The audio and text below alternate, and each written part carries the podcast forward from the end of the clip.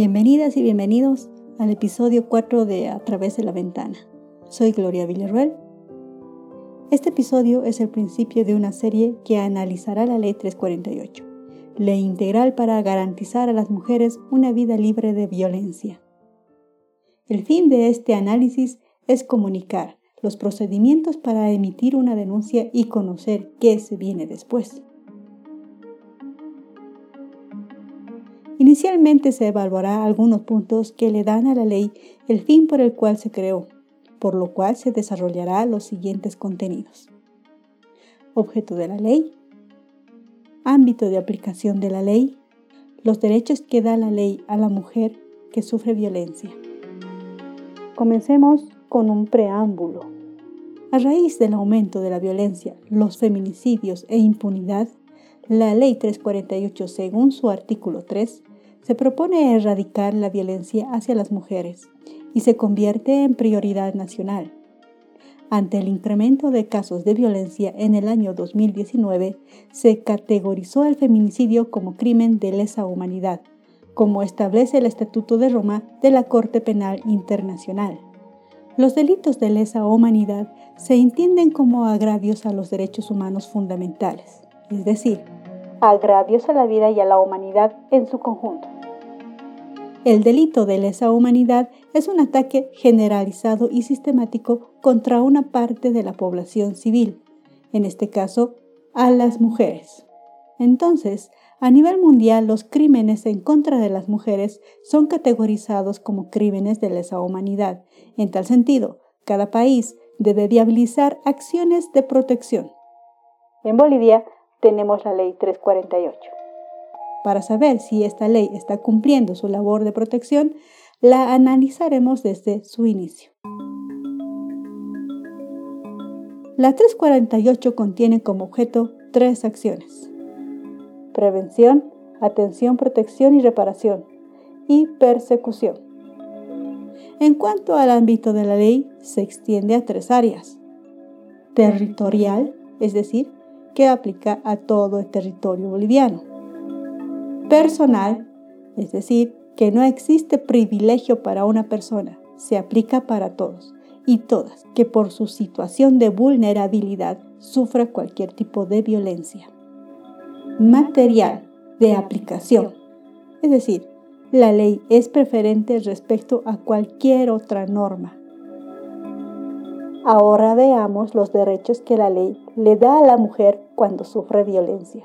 Estos son denunciar. Cuando una mujer denuncia violencia, tiene el derecho a recibir respuesta efectiva. Las autoridades correspondientes deberán actuar de la siguiente forma, respetando y protegiendo la dignidad, la intimidad y los derechos de las mujeres en situación de violencia. Evitar el contacto, careo o cualquier tipo de proximidad de la mujer con su agresor realizar acciones de coordinación con todas las instancias del sistema integral de atención a mujeres en situación de violencia. Evitar toda acción que implique revictimización. Ahora veamos si en la práctica este derecho a la denuncia es ejercido. Les presento los siguientes datos. La cantidad de denuncias entre el 2015 y 2017 en promedio es de 35.464 casos denunciados. En 2018 hay un descenso significativo de 35.000 casos a 15.572.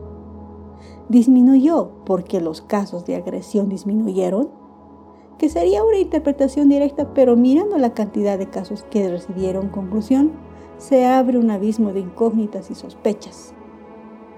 La sumatoria total entre los años 2015 a 2018 de las denuncias es de 112.933 casos, de los cuales 1.284 recibieron conclusión.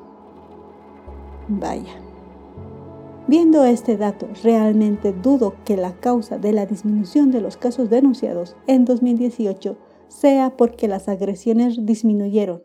Estoy segura que hubo otros factores. Siguiente derecho. Recibir protección. Toda mujer en situación de violencia debe recibir protección de forma inmediata. ¿Cuáles son las medidas de protección en este caso? Ordenar la salida de su ocupación y restricción al agresor del domicilio conyugal o donde habite la mujer. Prohibir al agresor enajenar, hipotecar, prendar, disponer o cambiar la titularidad del derecho propietario de bienes muebles o inmuebles comunes, de la pareja, por supuesto. Prohibir al agresor acercarse, concurrir o ingresar al domicilio, al lugar de trabajo o estudios de la víctima.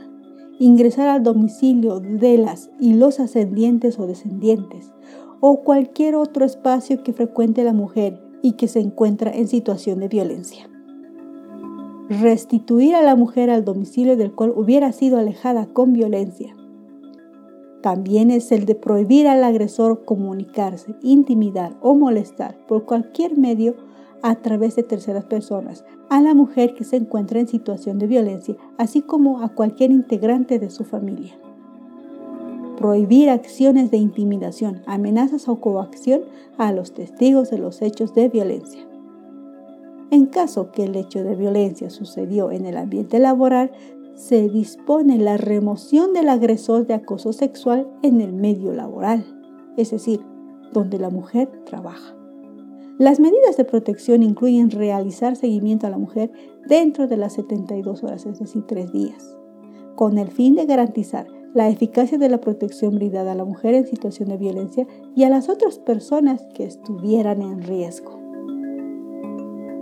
Respecto de las medidas de protección, estas se darán cuando la víctima lo solicita y por escrito, tanto para ella como para sus dependientes. Si la mujer desconoce este procedimiento, no lo hará. Sin embargo, en la ley, la investigación debería seguirse de oficio, independientemente de la denuncia escrita que haga la mujer. Tercer derecho que se investiguen los casos. Las autoridades correspondientes deben iniciar la investigación en cuanto la víctima pone la denuncia. La investigación del caso muchas veces no se sigue por oficio y se espera que la mujer aporte pruebas o haga el seguimiento. Este procedimiento debe iniciar después de puesta la denuncia, pero hay casos que la investigación inicia después de tres meses. Las primeras pruebas son el informe médico forense y el informe psicológico. Si existieran, se incluye cartas, mensajes de texto, correos electrónicos. Una vez realizada la denuncia, se hace una evaluación psicológica y se emite un certificado médico forense, ambos acompañados de un informe con el cual la investigación debe comenzar. Sucede que muchas veces la evaluación psicológica puede tardar meses considerando que es la primera prueba de la agresión. La acción del proceso se tardará más de lo determinado por la ley. El tiempo que debería durar la recolección de las pruebas es más o menos de ocho días.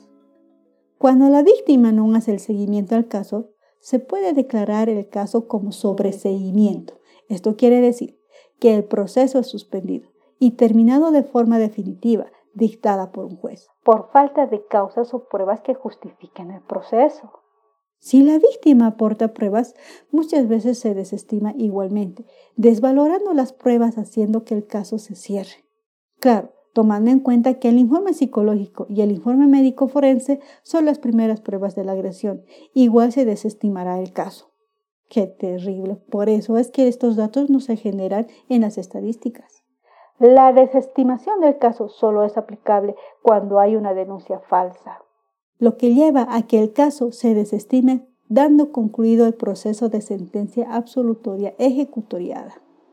Si se desestima la denuncia, el caso se cierra y la víctima queda en indefensión, dando claro mensaje a los agresores que pueden continuar con las mismas acciones. Cuarto derecho. Reparación integral no es el resarcimiento económico o pago que debe hacerse al agresor a la mujer por todos los daños ocasionados. Es básicamente la atención psicológica para que la mujer pueda reconstruirse en su personalidad y el reconocimiento de sí misma para continuar su vida después de la agresión. Según las normas internacionales, la reparación del daño en el artículo 72 de la ley consiste en reponer la situación al estado original antes del ejercicio de la violencia. Bueno, esto es imposible, ¿no? Básicamente es la rehabilitación por tratamientos psicológicos médicos. Incluye la indemnización o compensación económica que comprende el damage emergence. Es un bien afectado o destruido producto de la agresión a la víctima. Es decir, no es el resarcimiento por los daños ocasionados por golpes o daño psicológico a la víctima. Son aquellos daños que puedan ser ocasionados a los bienes materiales, a los bienes inmuebles o cualquier otro bien que haya sido destruido a causa de la violencia provocada a la mujer. Esto se relaciona con la pérdida del locrum cessans, es decir, es la pérdida de la ganancia como consecuencia de la agresión. Es decir, si la mujer hubiera tenido un negocio y a causa de la agresión sufrida hubiera perdido ganancias, entonces este sistema sí se va a aplicar. Ambos resarcimientos o indemnizaciones a los bienes materiales y a las ganancias refieren a la pérdida patrimonial y a la ganancia patrimonial que pueda existir. La reparación se extiende a otorgar satisfacción y garantías de no repetición de la agresión. La reparación también puede extenderse a otorgar la satisfacción y garantías a la mujer en situación de violencia para que la violencia no se repita, ni a ella ni a sus bienes patrimoniales. Los bienes patrimoniales son casas, autos, negocios, por ejemplo. Por tanto, la víctima, según la ley sobre su derecho de recibir protección, su derecho de que se investiguen los actos, no se aplican. Claro, se aplicó a solo 1.284 mujeres de entre 112.933 casos desde el 2015 al 2018. Finalmente, ningún caso denunciado de violencia puede ser sujeto de conciliación que estuviera dirigido por las autoridades. Sin embargo, en la ley se escribe que puede haber conciliación por una única vez promovida por la víctima. En caso de reincidencia, esta posibilidad se anula. Los derechos de la mujer en situación de violencia son los mismos que se encuentran en el objeto de la ley y sobre los cuales se construye la redacción de la misma. Hasta aquí, al parecer, en la ley existe coherencia y, atención en algunos detalles importantes que respaldan las acciones en el ejercicio de la aplicación de estos derechos, pero en la práctica no se aplican. Bueno, no seamos exagerados, no seamos tan radicales.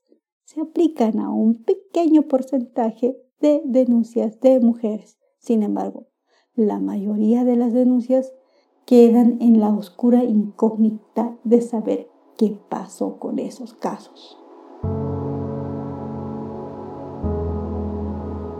Los datos de denuncias en el 2019 y 2020 son muy difíciles de recabar al respecto, existen más datos sobre las cifras de feminicidios y no hay un número claro del total de los casos de violencia a la mujer. Se conoce que el 2019 hubo 117 feminicidios y el 2020 113. Pero el feminicidio es la acción culminante de un proceso de violencia sistemático, donde la denuncia es la alarma que conduce a frenar los feminicidios lo que equivale a salvar vidas de mujeres, las vidas de los hijos y de las familias también. En tal caso, es necesario e imperante preguntarse y dar respuesta del real número de casos denunciados, los que fueron desestimados, los que en el inicio fueron rechazados, en la misma FELCB y en los SLIMS, y por supuesto analizar la eficacia de atención de los primeros procedimientos de la denuncia y protección.